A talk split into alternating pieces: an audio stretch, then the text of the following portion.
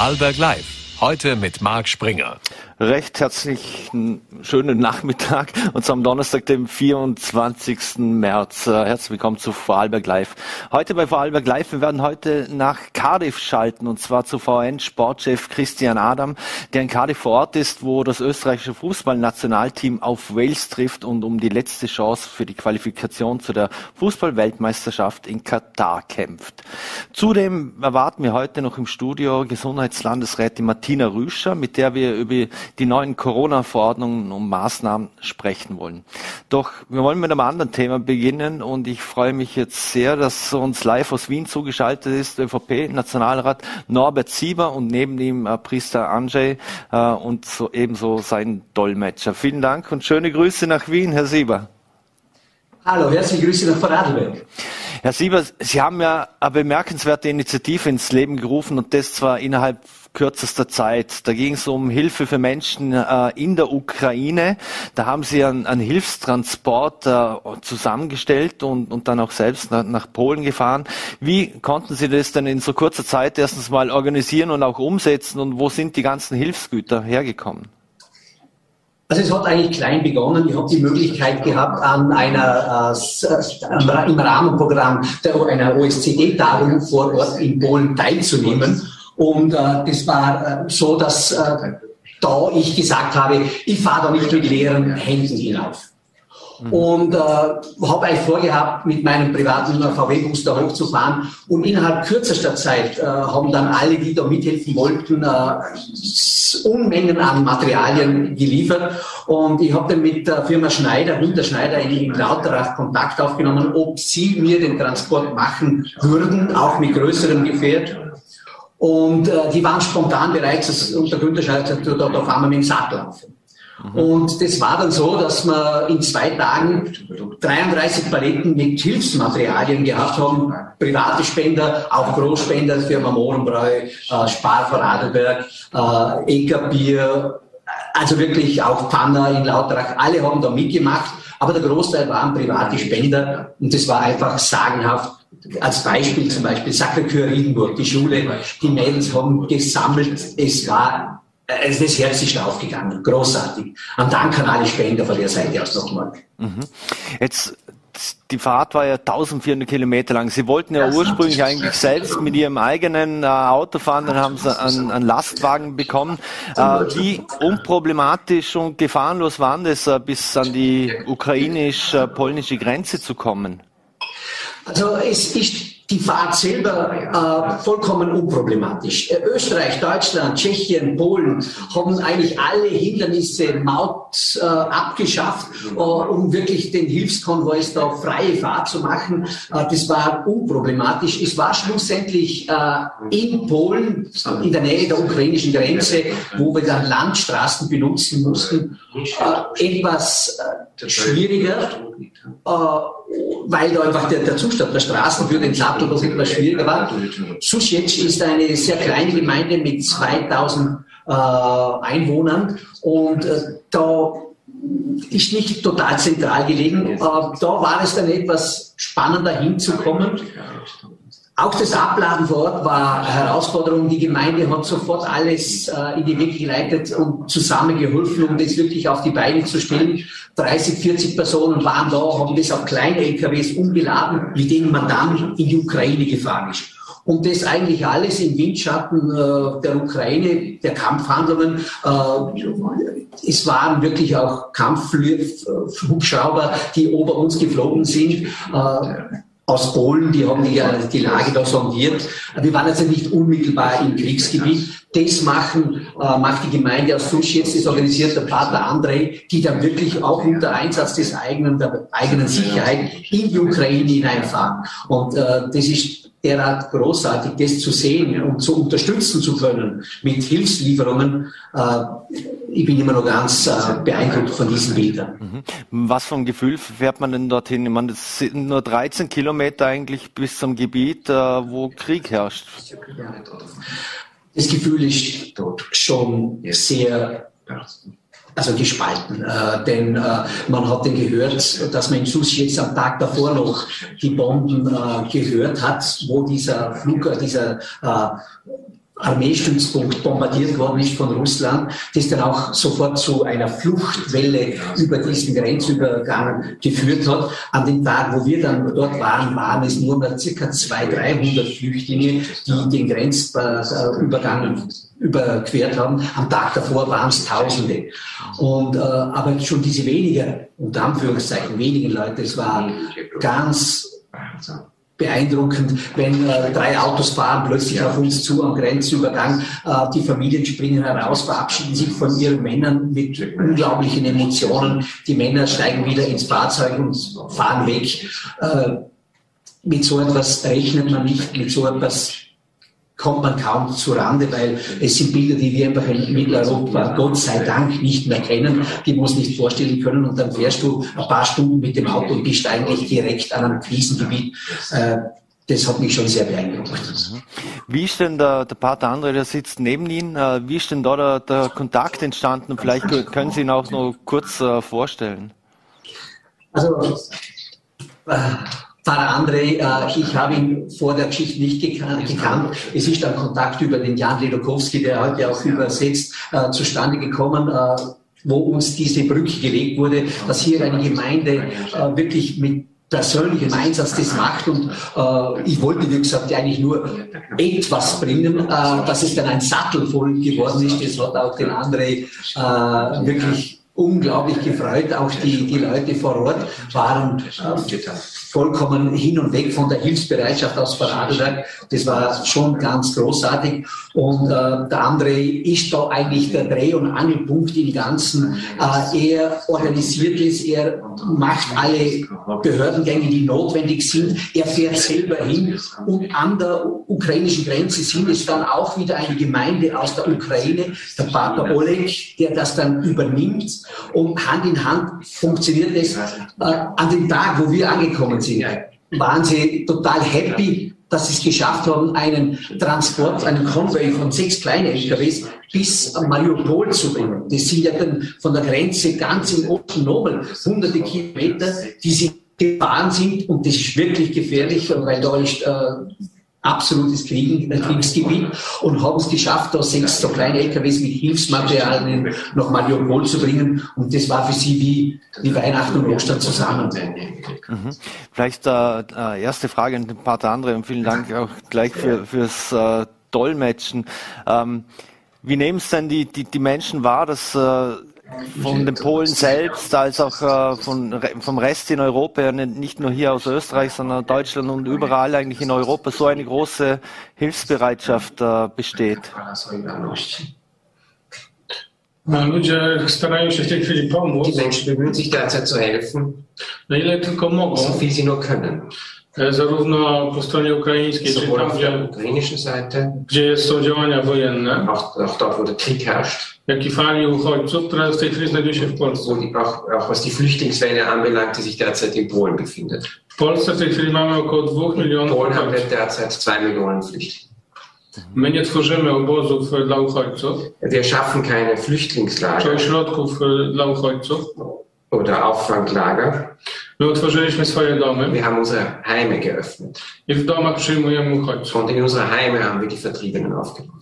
Ta pomoc, która dzisiaj dociera do Ukrainy, także dzięki takim inicjatywom jak tutaj w Wiedniu. Die Hilfe, die auch dank solcher Initiativen wie von hier in, in Wien aus der Ukraine gelangen. Czy w Austrii. Oder aus Österreich. E, takich ludzi jak Norbert. Solche Menschen wie Norbert którzy to organizują. My możemy przekazywać e, dalej tę pomoc na Ukrainę. Wir können diese Hilfe weiterleiten in die Ukraine.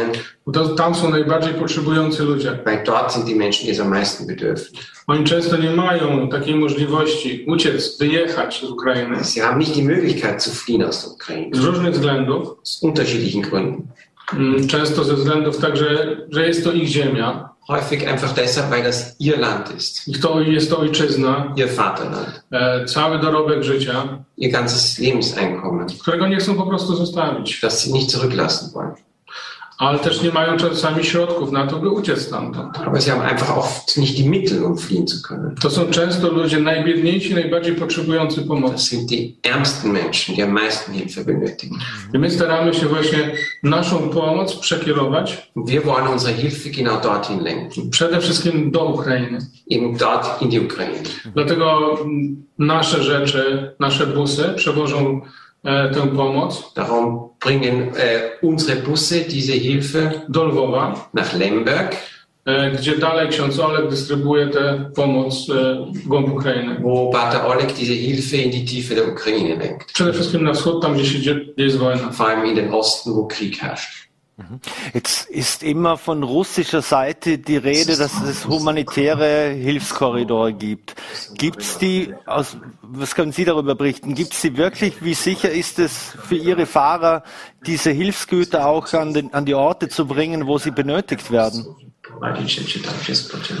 Znaczy musimy rozróżnić sytuację na zachodniej Ukrainie, Wir müssen unterscheiden die Situation im Westen der Ukraine na wschodniej, gdzie toczą się działania wojenne. von der östlichen Ukraine, wo auch der Krieg herrscht. Bo do takich miast jak Charków, Mariupol Bei Städte wie Kharkov oder Mariupol czy Cherson oder Cherson, jest bardzo trudno dotrzeć z pomocą humanitarną. dort ist es sehr schwer, mit humanitärer Hilfe zu gelangen.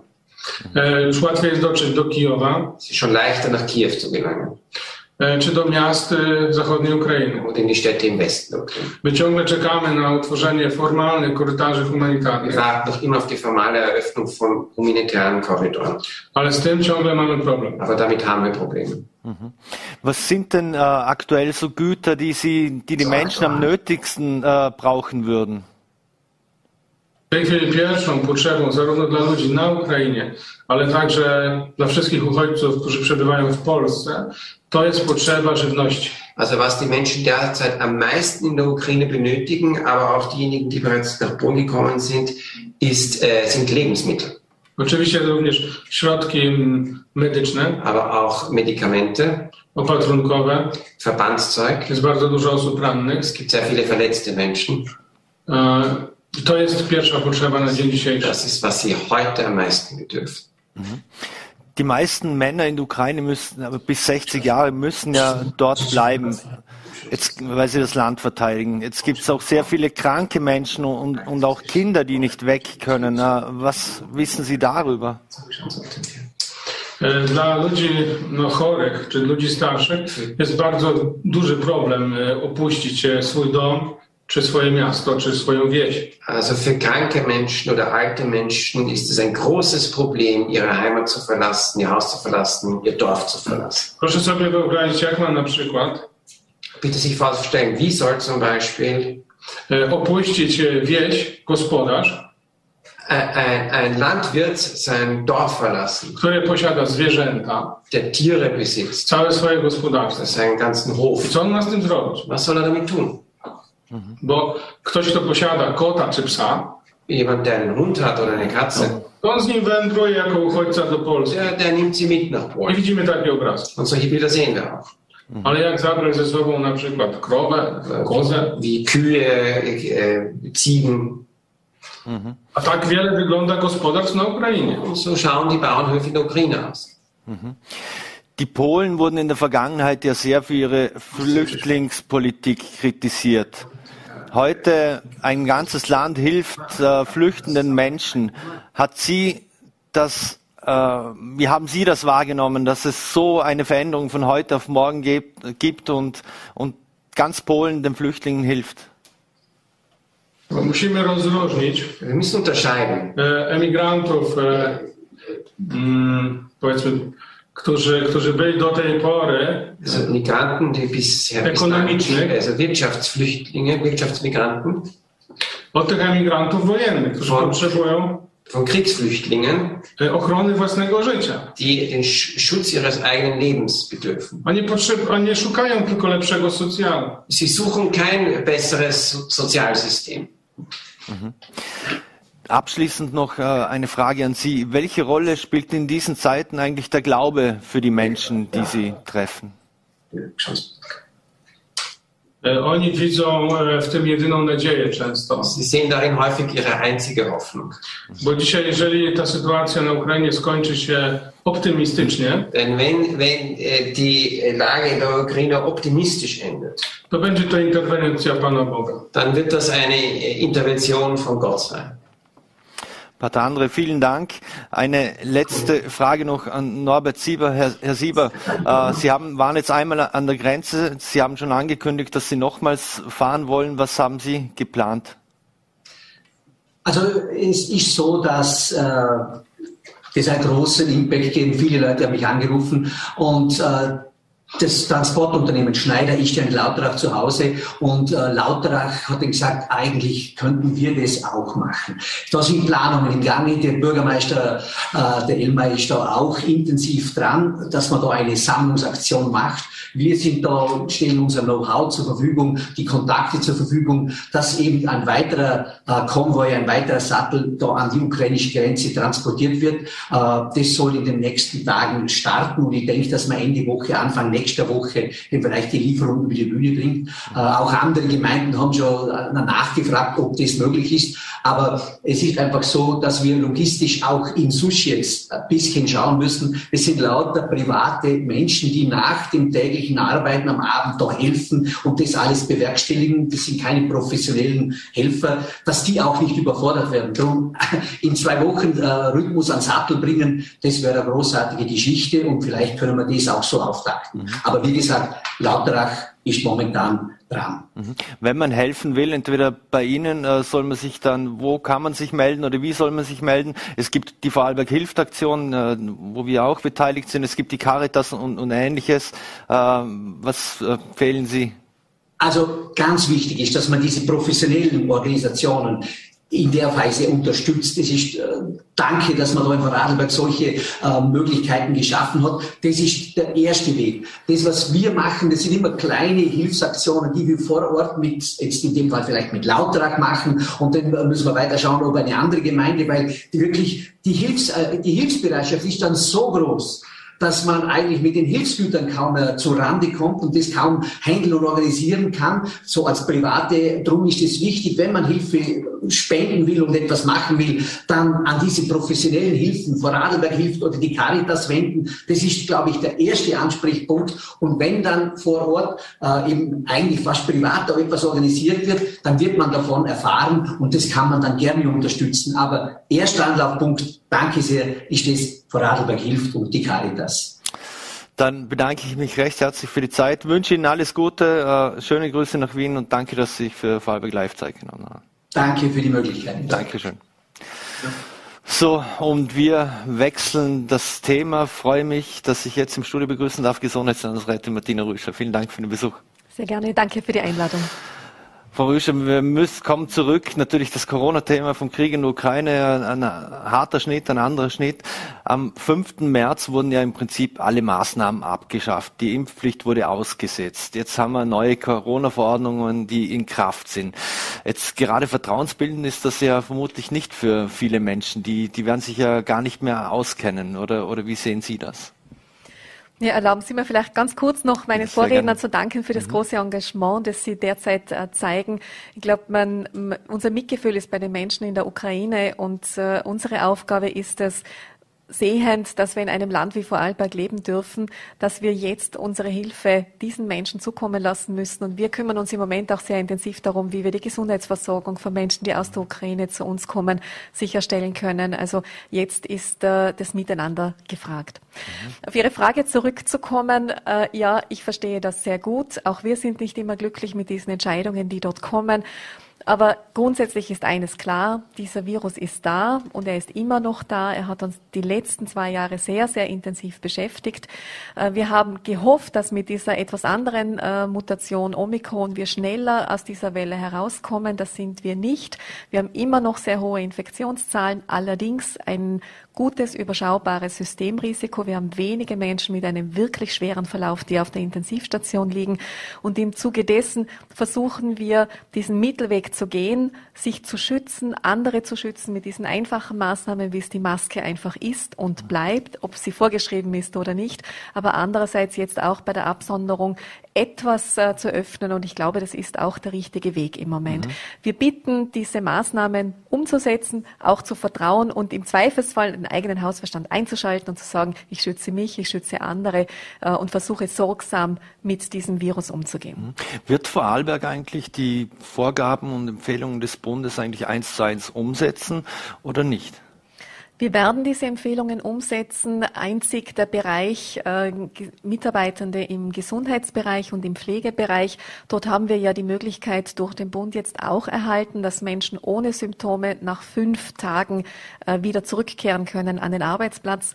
In, gerade in den Spitälern haben wir, einen sehr vulnerablen Bereich. Da werden wir sorgsam damit umgehen. Aha. Aber wir setzen das um. Ja, möchte jetzt noch ein anderes Thema, weil Sie, weil Sie die Maske gerade in der Hand hatten. Und ähm, wie soll man denn nachvollziehen, dass Sie im Theater muss, muss ja Maske tragen, wenn ich in den Club gehe, äh, da wo ich vermutlich dicht aneinander gedrängt stehe mit 100, 200 oder, oder mehr anderen Menschen, brauche ich sie nicht.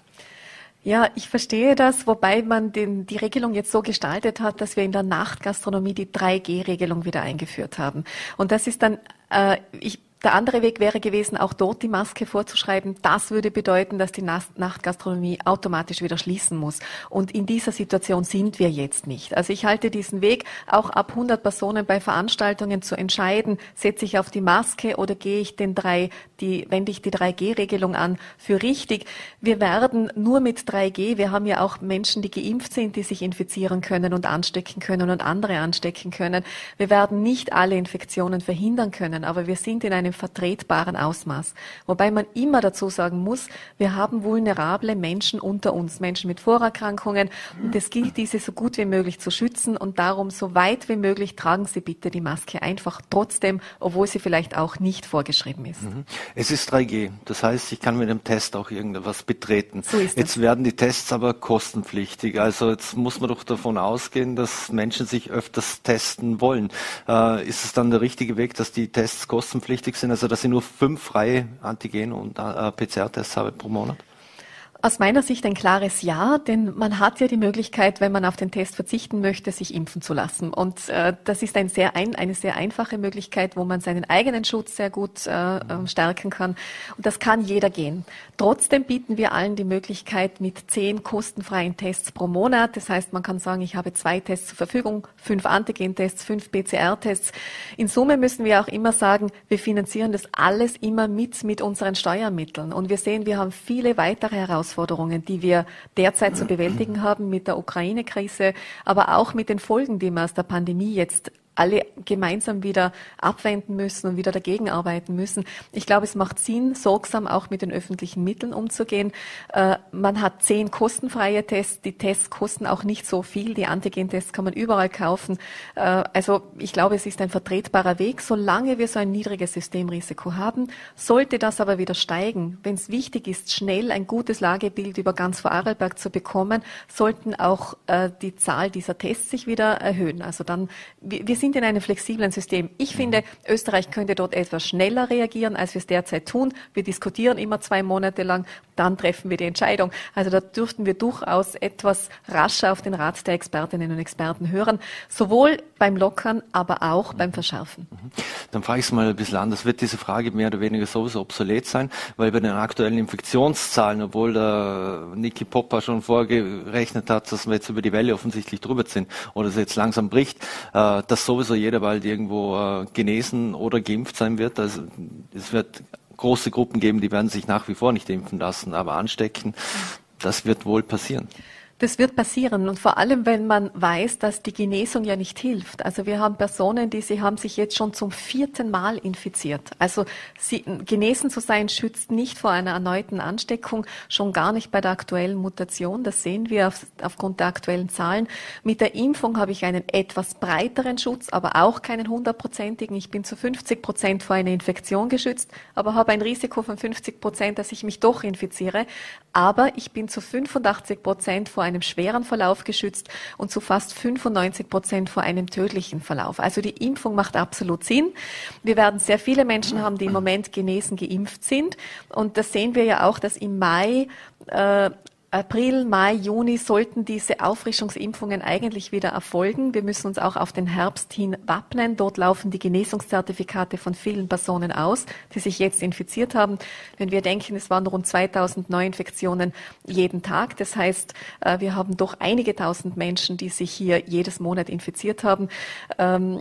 Wir sollten ständig darauf achten, unseren eigenen Immunschutz aktuell zu halten. Mit einer Auffrischungsimpfung nur die Genesung alleine reicht nicht. Und darum habe ich ja auch kritisiert, dass, äh, die Impfpflicht auszusetzen, weil es das Signal gibt, die Impfung macht keinen Sinn oder ich muss mich nie mehr impfen lassen. Und das ist wirklich das falsche Signal. Wir stehen jetzt gut da, weil sich viele Menschen impfen lassen haben, leider auch viele genesen sind, aber dieser Schutz wird wieder abnehmen und der nächste Herbst kommt bestimmt. Mhm. Das heißt auch, dass man sich im Vorarlberg schon auf den vierten Stich vorbereitet und wird es dann der angepasste Impfstoff von BioNTech Pfizer sein, die ja ein, eigentlich für die Omikron-Welle einen speziellen Impfstoff entwickelt haben anscheinend oder angepasst haben, so muss man sagen, mit den mRNA-Impfstoffen. Genau. Ja, alle Strukturen passen wir laufend an den aktuellen Bedarf an. Das heißt, wir haben jetzt die Impfstraßen, die Landesimpfstraßen zurückgefahren auf ein Minimum. Wir impfen dort nur mehr tageweise. Wir haben wieder mobile Teams aufgebaut, die wieder in den unterschiedlichsten Sälen in ganz Vorarlberg tageweise lang impfen. Und wir sind jederzeit bereit, diese Impfstraßen zu 100 Prozent wieder hochzufahren. Darauf bereiten wir uns für den Herbst vor. Aber wir haben noch keine Vorgabe des Bundes, des nationalen Impfgremiums, wer wirklich eine vierte Impfung sich abholen soll soll, ob es nur Menschen sind mit einem Risiko, mit einer Vorerkrankung oder ältere Personen oder ob es alle sein werden. Auf diese Empfehlung warten wir noch, wobei wir in den Strukturen rein personell und äh, von der Infrastruktur her auf alles vorbereitet sind. Wir können alle diese Empfehlungen sicher umsetzen. Mhm. Das heißt, wenn ich Sie richtig verstehe, auf den Herbst bereiten wir uns so vor, dass wir alles hochfahren könnten und möglicherweise am vierten Stich oder was auch immer äh, bis, bis dann empfohlen wird. Was bedeutet das aber auch für den Sommer? Wenn wir uns an die letzten Sommer zurückdenken, mehr oder weniger sind alle Dämme gefallen. Corona war für die meisten Menschen hier weg und wir haben im Herbst eben die Rechnung präsentiert bekommen. Wird man zumindest im Sommer wird es leichte Maßnahmen oder ähnliches geben oder ist im Sommer wieder alles gut und wir reden am besten nicht drüber? Ja, wir haben ja mehrere Schritte, wie wir Maßnahmen umsetzen können. Wir können Kontakte eingrenzen, das hilft immer am besten. Oder wenn der Virus niemanden findet, den er anstecken kann, dann kann auch niemanden anstecken. Äh, wenn wir das nicht tun, dann können wir absondern. Das heißt, am Ende der Kette die, die Menschen, die infiziert sind, die zumindest einige Tage äh, vor vielen Kontakten auch schützen oder andere Personen zu schützen, dass sie die Infektion nicht übertragen bekommen. Oder wir können einfach gar nichts tun. gar nichts zu tun, das haben wir auch gesehen, äh, der Druck ist hoch, die Bevölkerung wünscht sich das, wir alle wünschen uns das, aber das wird nicht der richtige Weg sein. Das heißt, was ich mir sehr gut vorstellen kann, wir werden aber sehen, was der Bund österreichweit tatsächlich angibt und verordnet. Äh, ich glaube, dass wir im Sommer, wenn wir eine niedrige Infektionsrate haben werden, das hoffen wir, davon gehen wir aus, weil sich viele Menschen eher im Freien aufenthalten, gutes Wetter, dass wir eher auf empfehlende Maßnahmen gehen. Das heißt, wir bitten die Menschen, uns gut zu unterstützen und die Eigenverantwortung wieder hochzuhalten. Sobald wir sehen, das reicht nicht, müssen wir auch wieder mit einen Verordnungen oder mit Verordnungen oder gesetzlichen Maßnahmen einschreiten und entweder wieder länger absondern oder wieder kontaktbeschränkende Maßnahmen verordnen. Aber man muss eben auf die aktuelle Lage Rücksicht nehmen. Das heißt, wir wissen jetzt nicht, was wir im Sommer tatsächlich für Anforderungen haben, aber wir wissen mit hoher Wahrscheinlichkeit, dass wir im Herbst wieder eine nächste Welle haben, die auf uns zukommt. Darum ist die wichtigste Maßnahme, den, Maßnahme, den eigenen Immunschutz hochzuhalten und auf äh, den Immunschutz von jedem selbst zu achten. Das heißt, diese Auffrischungsimpfung äh, jedenfalls wahrzunehmen, wenn sie äh, empfohlen wird. Damit wäre jeder einzelnen Person, aber auch dem Umfeld am meisten geholfen. Und natürlich die einfachen Dinge gelten immer. Maske, Abstand halten, Händehygiene. Mhm. Sie haben es schon angesprochen, die Quarantäneregeln wurden gelockert. Das heißt, ab dem fünften Tag ist die Absonderung beendet. Wenn man 48 Stunden symptomfrei war, dann darf man für weitere fünf Tage zum Beispiel nicht ins Gasthaus, außer man testet sich frei. Arbeiten darf ich aber gehen mit Maske. Jetzt wissen wir, bis dato war es immer so, es wurden alle isoliert zur Sicherheit und, und so weiter und so fort. Das stellt ja im Prinzip die, die bisherige Vorgehensweise total auf den Kopf. Ja, zur Hälfte. Oder wir reduzieren diese fixe Absonderung, dass man zehn Tage wirklich nur zu Hause sein darf, auf die Hälfte, auf fünf Tage. Auch aus dem vertretbaren Grund heraus, dass wir sehen, wir haben sehr wenige Menschen mit einem sehr schweren Verlauf. Das ist die Reaktion darauf. Wir sagen jetzt, bleib fünf Tage jedenfalls zu Hause und die nächsten fünf Tage achte bitte noch auf dich, trage diese Maske, denn damit schützt du sicher andere. Du darfst aber wieder arbeiten gehen. Wir haben einen extrem hohen Druck aus allen Betrieben, aus allen Organisationen. Was wir derzeit hören ist, in der Früh kommen die Anrufe, welcher Mitarbeiter, welche Mitarbeiterin kommt nicht, wie muss ich den Tag komplett anders planen, nicht nur im Gesundheits- und Pflegebereich, auch in allen anderen Organisationen und Betrieben. Äh, und wenn wir ein so niedriges Systemrisiko haben, müssen wir darauf reagieren, dass wir auch die Absonderungen anpassen. Wenn wir aber sehen, wir haben wieder viele schwere Verläufe und diese äh, Zahlen werden ja laufend erhoben seitens des Bundes, auch seitens der Länder, dann werden wir die Absonderung auch wieder verschärfen müssen. Aber im Moment ist es der richtige Weg. Wir, wir lockern die Absonderung etwas, wir reduzieren die fixe Absonderung um fünf Tage und sagen dann, bitte pass noch einmal fünf Tage besonders gut auf dich auf.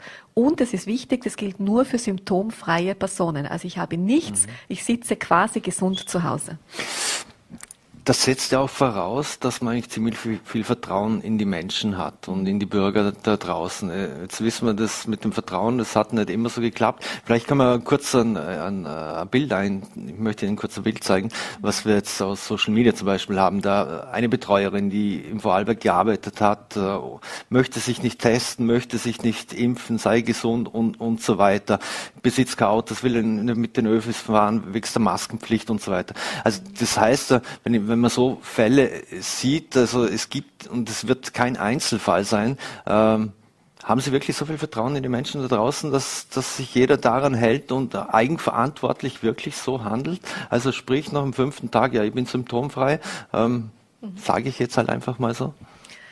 Also mein Vertrauen in die Bevölkerung ist da. Die Bürgerinnen und Bürger haben uns bis jetzt unterstützt, diesen Weg mit uns getragen.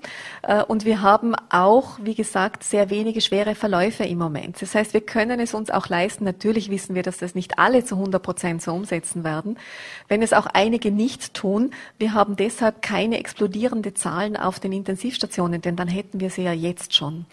Wenn wir das aber sehen, wenn wir sehen, wir haben wieder mehr schwere Verläufe, weil zum Beispiel eine andere Mutation kommt, die wieder eine schwereren, einen schwereren Krankheitsverlauf äh, mit sich bringt. Oder, wie gesagt, äh, der Herbst kommt, wir uns wieder mehr in Innenräumen bewegen, wir uns sowieso wieder mehr und, äh, anstecken, weil wir uns einfach mehr mit, engen, mit Menschen in engen Räumen äh, bewegen.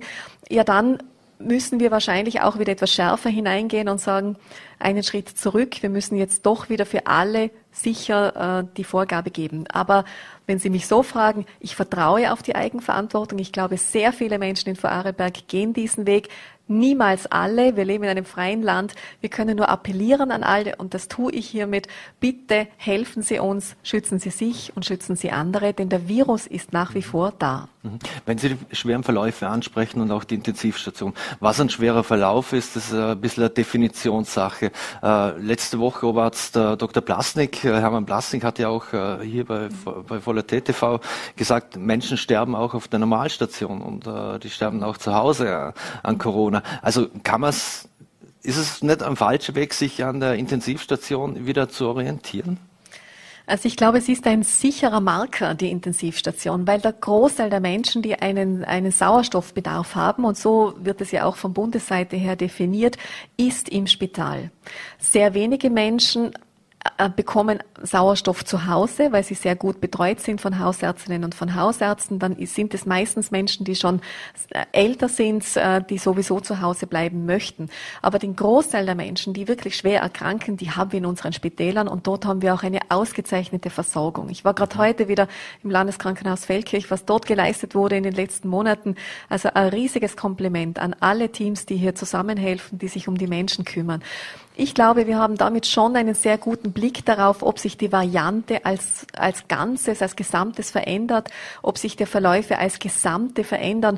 Aber ich gebe Hermann Blasnik recht. Natürlich für einzelne Personen, die werden wir trotzdem infizieren und es wird schwere Verläufe geben, die wir hier vielleicht gar nicht sehen. Aber die große Tendenz können wir ganz sicher aus den Spitalskapazitäten ablesen, sowohl Normalstation als auch Intensivstation. Mhm. Jetzt muss ich nochmal Hermann Blasnik äh, zitieren. Und zwar natürlich die Situation auf der Intensivstation, wenn man sich die, die nackten Zahlen ansieht, dann, dann ist ja mehr oder weniger alles okay.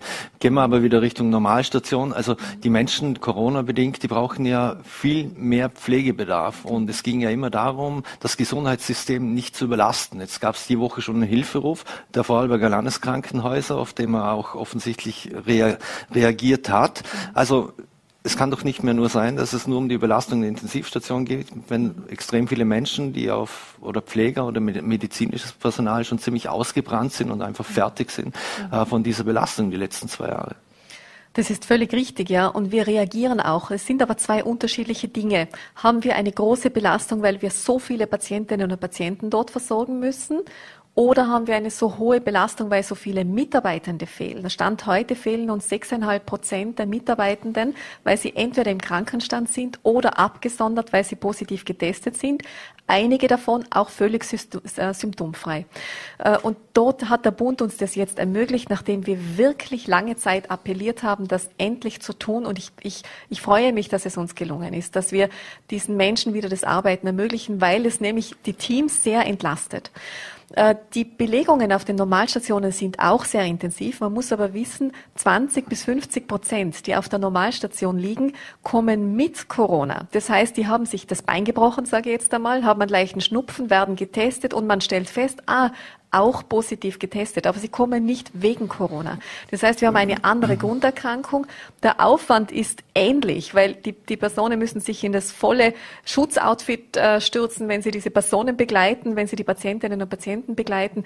Für die Mitarbeitenden ist es eine große Herausforderung. Räumlich ist es eine große Herausforderung. Wir müssen die isoliert äh, quasi unterbringen. Das ist eine große Belastung. Selbstverständlich wäre es uns recht, wenn wir sehr wenige schwere Verläufe haben, vor allem wegen der Patientinnen und Patienten. Aber die Anzahl können wir im Moment bewältigen. Die ganz große Herausforderung ist, dass das zusammenkommt. Wir haben doch einige Menschen auf der Normalstation. Äh, wir haben wenig Bedenken derzeit auf der Intensivstation. Wir haben viele freie Kapazitäten. Das ist ja auch immer ein, ein Punkt, den wir betrachten. Aber wir haben riesige Personalausfälle wegen Krankheitsverlauf von bis zu 10 Prozent. Und wenn von 6000 Mitarbeitenden 600 nicht da sind, dann hat das wirklich gravierende Auswirkungen. Und mhm. dorthin zu schauen, das wird jetzt mit der neuen Absonderungsstrategie verfolgt und umgesetzt. Mhm. Aber 96 Prozent der Menschen sind am fünften Tag noch unter CT30. Das heißt also, sie sind infektiös. Wird da jetzt nicht der Druck Druck eigentlich auf das Pflege- und medizinische Personal noch weiter erhöht, dass sie schon früher arbeiten gehen, als, als es eigentlich Sinn macht? Und vor allem, was bedeutet das für die Patienten? Ist es äh, kein Risiko? Mhm. Natürlich ist es ein Risiko und darum haben wir, wir haben das gerade heute auch sehr intensiv diskutiert, wir werden das in den Spitälern nur sehr sorgsam anwenden. Das heißt, die Krankenhaushygiene, die einen besonders intensiven Blick darauf hat, die beurteilt von allen abgesonderten Personen derzeit, wen brauchen wir tatsächlich in den Spitälern derzeit. Man muss äh, nämlich dagegenhalten, wir müssen ja auch die Gesamtversorgung in Vorarlberg für alle anderen Patientinnen und Patienten aufrechterhalten. Und wenn in Feldkirch, so wie diese Woche, 50 Prozent der OP-Kapazitäten reduziert werden, dann muss ich natürlich auch auf diese 50 Prozent der Patientinnen und Patienten schauen und kann nicht nur isoliert die Covid-Situation ansehen. Und gleichzeitig wissen wir, wenn jemand symptomfrei ist, dann sinkt das Risiko, andere zu infizieren, sehr, sehr stark. Aber es ist nicht ausgeschlossen. Aber die Personen haben ein sehr intensives Schutzmaterial, haben eine persönliche Schutzausrüstung, die vorgeschrieben ist und werden dort natürlich im Spital viel sorgsamer damit umgehen als wir, wo wir immer wieder unsere Maske angreifen, mhm. anziehen, abziehen, beim Niesen sogar vielleicht abziehen, beim Sprechen abziehen. Das passiert im Spital nicht. Es sind geschulte Mitarbeitende. Äh, sie werden sehr sorgsam ausgewählt, wen wir wirklich dringend brauchen. Und die brauchen wir, um die Gesamtversorgung aufrechtzuerhalten. Und die Mitarbeitenden sehen das auch so. Also wir haben das gerade heute im Aufsichtsrat länger diskutiert. Die wollen auch, die sehen ja Patienten und Patientinnen haben Schmerzen. Die wollen diese Operationen wieder anbieten. Aber es ist richtig, wir müssen gut darauf achten, dass wir das Personal nicht überlasten, denn eine sehr intensive Zeit haben sie schon hinter sich. Also es ist eine Gratwanderung, aber wir werden sie gehen. Wenn man aber Mitarbeitervertreter hört, dann heißt es, dass man mit den Mitarbeitern gar nicht gesprochen hat, sondern dass es eigentlich von den Direktoren mehr oder weniger kann. Aber andere Frage noch dazu. Das heißt also, wenn, wenn jemand symptomfrei ist, trotzdem einen CT-Wert unter 30 hat, arbeitet zum Beispiel im Landeskrankenhaus Feldkirch, mhm. ähm, darf dort arbeiten, dann äh, hat einen Angehörigen, der im Bregenz ist, der dort äh, stationär aufgenommen wurde, den darf er aber nicht besuchen. Ist das nicht absurd? Sehe ich nicht so. Er arbeitet mit hohem Schutzmaterial am Patient, um die Versorgung für die gesamte Bevölkerung aufrechtzuerhalten. Aber er schützt sich in seinem Umfeld. Er besucht auch kein Theater, er besucht auch keine öffentliche Veranstaltung und er besucht auch keine anderen Menschen, um das Risiko nicht unnötig zu erhöhen. Aber wir sprechen ja nicht nur vom Pflegenden, sondern da gibt es ja noch Labormitarbeiter und ich weiß nicht was alles, mhm. die ja dann auch äh, arbeiten gehen dürfen, äh, mit Maske, ohne Maske, wie, wie, auch immer. Und die Angehörigen dürften, dürften sie eigentlich nicht besuchen. Das ist korrekt, ja, weil wir versuchen natürlich von den Menschen, die noch fünf Tage verkehrsbeschränkt sind, sie anzuhalten, sehr und besonders sorgsam umzugehen. Und ich bin davon überzeugt, gerade die Mitarbeitenden äh, in den Spitälern wissen ganz genau, welches Risiko sie noch in sich tragen und werden dieses Schutzmaterial entsprechend tragen. Und die werden sicher auch das Risiko nicht erhöhen und in ihrem Umfeld viele Menschen, viele Menschen anstecken oder anstecken wollen. Die sind sehr gut geschult, was Krankenhaushygiene anbelangt. Mhm. Aber ich gebe Ihnen natürlich recht, man findet bei jeder Regelung ein Für und ein Wider. Aber jetzt haben wir uns entschlossen, auf diese hohe Belastung zu reagieren, indem wir doch wenige schwere Verläufe haben, aber extrem viele Menschen, die abgesondert sind und eigentlich viele von ihnen ohne Symptome zu Hause sitzen und sagen, ich würde gerne meine Teams unterstützen, weil die wissen ja, dass sie Ersatzleute brauchen, die jetzt für sie einspringen müssen. Mhm. Und wir lassen das jetzt nach fünf Tagen zu, wenn sie mindestens zwei Tage symptomfrei sind. Und im Gesundheitsbereich besonders sorgfältig, weil wir das nicht allen pauschal ermöglichen, wie in allen anderen Betrieben, sondern nur jenen, die wir für die gute Versorgung der Vorarlbergerinnen und Vorarlberger brauchen. Mhm. Also Sie können sich darauf verlassen, wir gehen da sehr verantwortungsvoll damit um. Mhm. Abschließend müssen leider langsam zum, zum, zum Schluss kommen. Ähm, gelten diese Corona-Regeln oder Lockerungen jetzt auch für jene, die schon in Quarantäne sind? Oder passiert das eigentlich jetzt, erst jetzt, wenn sich einer ab morgen infiziert oder, oder das weiß und ist, tritt die neue Regelung dann für ihn in Kraft oder Verordnung? Das ist eine Frage, die uns jetzt oft erreicht hat, vor allem auch ja. über sozialen Medien. Wir haben es auch mit unseren Juristen abgeklärt. Alle bestehenden Bescheide, die schon erstellt sind, verlieren nicht an ihrer Gültigkeit. Das heißt, es betrifft neue Patientinnen und Patienten, neue Personen, die sich positiv testen. Die erhalten von uns einen neuen Bescheid. Und in diesem nächsten Bescheid, der ab morgen dann angewandt wird, äh, ist dann bereits, steht bereits drin, dass man für fünf Tage abgesondert ist zu Hause und für, fünf, für weitere fünf Tage dann verkehrsbeschränkt. Also es gilt für alle neu positiv Getesteten. Mhm.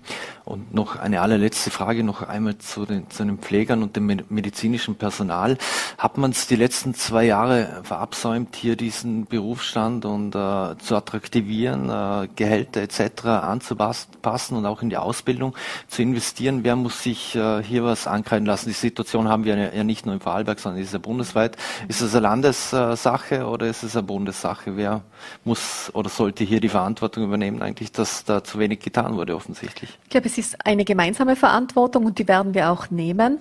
Wir haben sehr vieles schon in den letzten Jahren umgesetzt und wir werden noch viel mehr in den kommenden Jahren tun müssen, äh, um diese Berufe attraktiv zu halten. Und es ist ein breites Bündel, auf das wir uns natürlich dass wir jetzt schon in Umsetzung haben, viele dieser Maßnahmen, und wir werden noch viel mehr tun müssen. Spezialisieren, Fachkräfte bündeln, entlasten womöglich, Honorierungen genau ansehen, neue Menschen für die Pflege motivieren, äh, Zuzahlungen während der Pflegeausbildung. Also es ist ein, ein Strauß von Maßnahmen und wir werden Schritt für Schritt alles tun, um in den Vorarlberger, ich spreche jetzt mal vor allem für die Spitäler mhm. in Vorarlberg, attraktive Arbeitsplätze und attraktive Ausbildungsplätze anzubieten. Das ist unser Ziel und wir werden das gemeinsam mit den Vertretungen, auch der Personalvertretungen, äh, umsetzen, Schritt für Schritt. Denn natürlich, die Mitarbeiter sind unser wertvollstes Kapital. Mhm. Und wann gehen Sie davon aus, dass äh, die Bemühungen, Maßnahmen dann auch Früchte tragen werden und, und das äh, auch draußen ankommt, beziehungsweise in den Spitälern?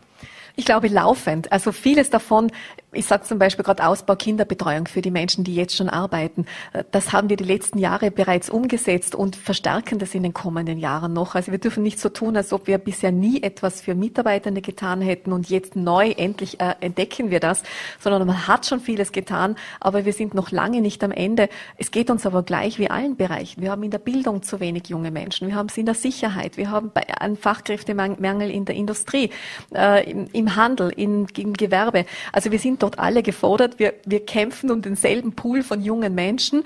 Äh, das heißt, je attraktiver die Arbeitsbedingungen sind, desto leichter wird es fallen, Menschen hineinzubekommen. Und eines ist ganz wichtig, in der Medizin, in der Pflege zu arbeiten, das ist ein Beruf, der Sinn macht, weil man kann andere Menschen unterstützen. Unsere Aufgabe ist es, die Rahmenbedingungen so zu gestalten, dass man selbst jeden Tag mit Freude arbeiten gehen kann. Und mhm. daran werden wir gemeinsam arbeiten die nächsten Jahre. Dann hoffen wir für uns alle und auch für die Menschen, die dort haben, dass es bald Früchte trägt und wir erste Ergebnisse sehen. Ich sage vielen Dank für den Besuch hier bei Vorarlberg Live, Martina Rüscher und alles Gute. Vielen Dank. Vielen Dank. So, nach dem Krieg in der Ukraine, nach Corona-Lockerungen und neuen Maßnahmen machen wir jetzt einen harten Schnitt und kommen zu einem schöneren Thema im, im Leben und zwar zum Fußball. Und ich freue mich, dass wir jetzt zu, VN-Sportchef Christian Adam nach Cardiff schalten. Hallo Christian. Hack, hallo, grüß euch. Christian, du hast ja heute in deinem VN-Kommentar äh, geschrieben, alles oder nichts. Also für das ÖFP-Team geht es in Cardiff um die letzte Chance. Ähm, wie groß ist denn der Nachteil für, für die Österreicher, für unser Team, dass man auswärts antreten muss? Ja, zum ersten, äh, wenn ich die Diskussionen vorher angehört habe und die Ukraine und, und, und die, das Pandemie-Thema, dann klingt alles oder nichts natürlich sehr, sehr extrem. Äh, äh, was das Sportliche betrifft, so ist es für Österreich einfach so, dass du äh, die große Chance hast, als Viertplatzierter in einer WM-Qualifikation doch noch auf den WM-Zug aufzuspringen und das in zwei Spielen. Das heißt, heute Abend Wales schlagen, dann das Finale gegen die Ukraine möglicherweise äh, im Juni. Ja, äh, es gilt gewinnen oder fliegen. Das heißt, mhm. so ist der Sport im Prinzip. Äh, das Schöne daran ist, dass du dich äh, auch vom, von, vom, von innen heraus auf das einstellen kannst als, als, als Sportler. Äh, vor allem auch diese, diese, diese Herausforderung suchst und, und, und auch diese Herausforderung annehmen möchtest. Das sind die Spiele, die du, für die du trainierst, für die du lebst. Und dann, ja, dann gilt es halt mhm. zu performen. Aus österreichischer Sicht haben wir ja nicht so gute Erinnerungen an den letzten Auftritt in Cardiff. Der war 2017. Damals hat, hat Österreich 1 zu 0 verloren. Da sind ja noch einige Spieler mit heute auch wieder dabei. Äh, schwingt das noch irgendwo mit? Wird das in den Hinterköpfen sein oder spielt das keine Rolle? Das spielt keine Rolle mehr. Viel mehr spielt eine Rolle, dass natürlich Wales und wenn man die Statistik jetzt bemüht, seit 16 Spielen zu Hause ungeschlagen ist. Das äh, weiß man im österreichischen Lager.